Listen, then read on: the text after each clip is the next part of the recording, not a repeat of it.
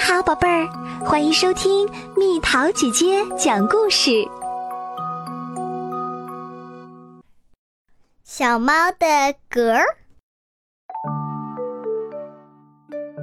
今天是小猫的生日，猫妈妈正在做蛋糕。趁妈妈不注意，小猫偷偷地舔了一口蛋糕上的奶油。真是小馋猫，猫妈妈说。话刚说完，小猫就开始打起嗝来。小猫的生日宴会将在下午三点钟开始。它头上扎了两个蝴蝶结，尾巴上也扎了一个蝴蝶结。小猫打扮完了，可还是不停地打嗝。祝你生日快乐，嗝小姐！谢谢，嗝小姐。你几岁开始变成嗝小姐的？我的生日歌可不能变成打嗝歌，我要赶紧停止打嗝。小猫向外面跑去。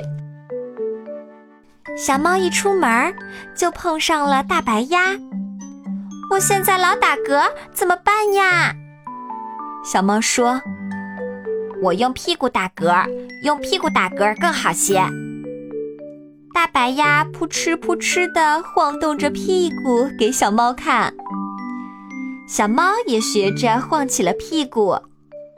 可是小猫不仅没有停止打嗝，它的嗝声还变成扑哧扑哧的，就好像是屁股里发出的声音。小猫继续往前走，小鼹鼠从地里钻出来。小鼹鼠，我老是打嗝，怎么办呢？小猫问。这还不简单，我挖个洞，把嗝放进去。小鼹鼠开始挖洞啦。小猫也学着挖洞，可是小猫的鼻子里进了土，喘气声变成吭哧吭哧的，它的嗝声也变成吭哧吭哧的。小猫想哭了。小猫继续往前走，小狗迎面跑了过来。哎呀，小狗也在打嗝，真没办法，老是打嗝。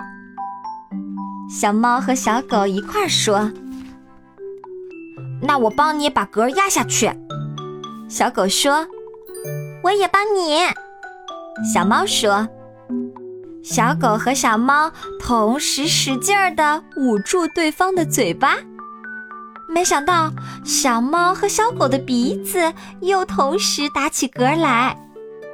他们赶紧捂住对方的鼻子，这时嘴巴又打起嗝来。小猫和小狗把嘴巴和鼻子都捂起来，它们不能呼吸啦，憋得晕倒在地上。他们还是不停地打嗝，最后他们都哭了。结果他们的嗝声又带上了哭腔。小猫和小狗哭着回了小猫家。猫妈妈说：“你偷吃奶油的事儿，我替你保密。”接着，他又用勺子挖了一点奶油，放进了小猫嘴里。小猫对小狗小声说。替我们保密，打嗝的事儿也要保密。奶油真好吃。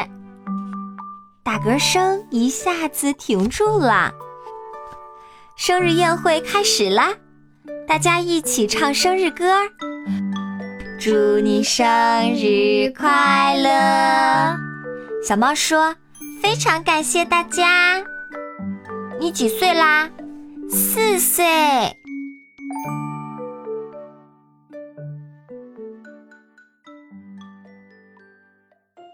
好啦，小朋友们，故事讲完啦。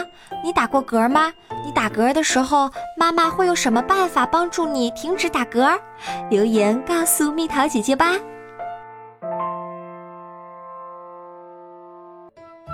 好了，宝贝儿，故事讲完啦。你可以在公众号搜索“蜜桃姐姐”，或者在微信里搜索“蜜桃五八五”，找到告诉我你想听的故事哦。